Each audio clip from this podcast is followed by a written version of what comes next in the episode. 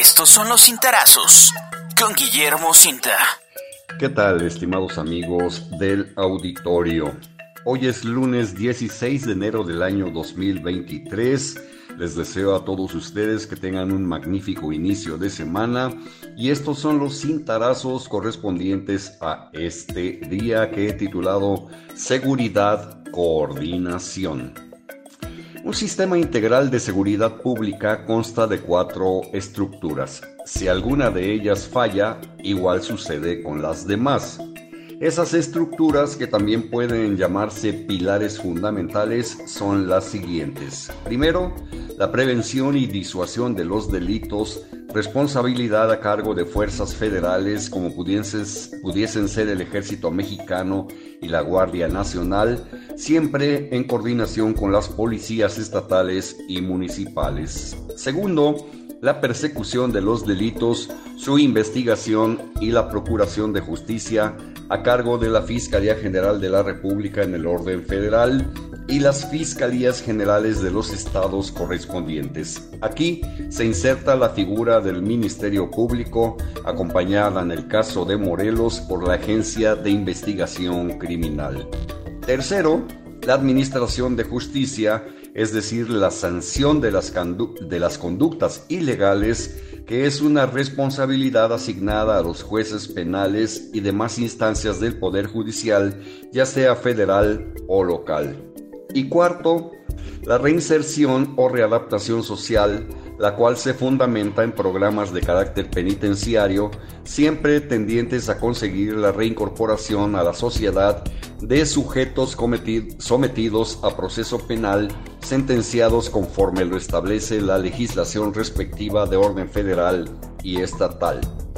Como pueden ustedes notar, gentiles amigos del auditorio, esos pilares se encuentran enlazados. Sin embargo, debido a los vaivenes en la incidencia delictiva de cualquier región mexicana, puede concluirse en que es la disuasión y la prevención de los delitos la parte más vulnerable y más vulnerada. Es el primer escalón de un número indeterminado de políticas públicas encaminadas a lograr la paz, la tranquilidad y la percepción de seguridad de la sociedad. Lo anterior, asimismo, es una obligación constitucional conferida a los tres niveles de gobierno, federal, estatal y municipal. En tal sentido, cobran especial importancia las políticas públicas aplicadas por el gobierno de Morelos a través de la Comisión Estatal de Seguridad Pública, cuyo titular es el almirante José Antonio Ortiz Guarneros, quien el viernes de la semana pasada se reunió con presidentes municipales y o sus representantes, así como con los responsables de las áreas municipales de seguridad pública radicados en la tercera y cuarta región de la entidad, demarcación derivada del convenio de colaboración en materia de seguridad pública, o sea, el mando, el mando coordinado. Las instalaciones de Torre Morelos fueron la sede donde funcionarios de los municipios de Macusac, Puente Dixtla, Jojutla, Talatizapán, Tlaquiltenango y Zacatepec, que integran la tercera región, se reunieron con autoridades de la Comisión Estatal de Seguridad para darles a conocer los resultados que en materia de seguridad prevalecieron durante el año anterior. Además, en un segundo encuentro, la Comisión Estatal de Seguridad atendió a las autoridades de los municipios de la cuarta región, que consta de Coatlán del Río, Mazatepec, Miacatlán, Temisco, Tetecala y Xochitepec. Durante estos importantes encuentros, entre otros rubros, se presentaron los informes de homologación salarial, estatus de la emisión del certificado único policial, del personal municipal activo en el Registro Nacional de Personal de Seguridad Pública, capacitación, equipamiento y atención de la ciudadanía.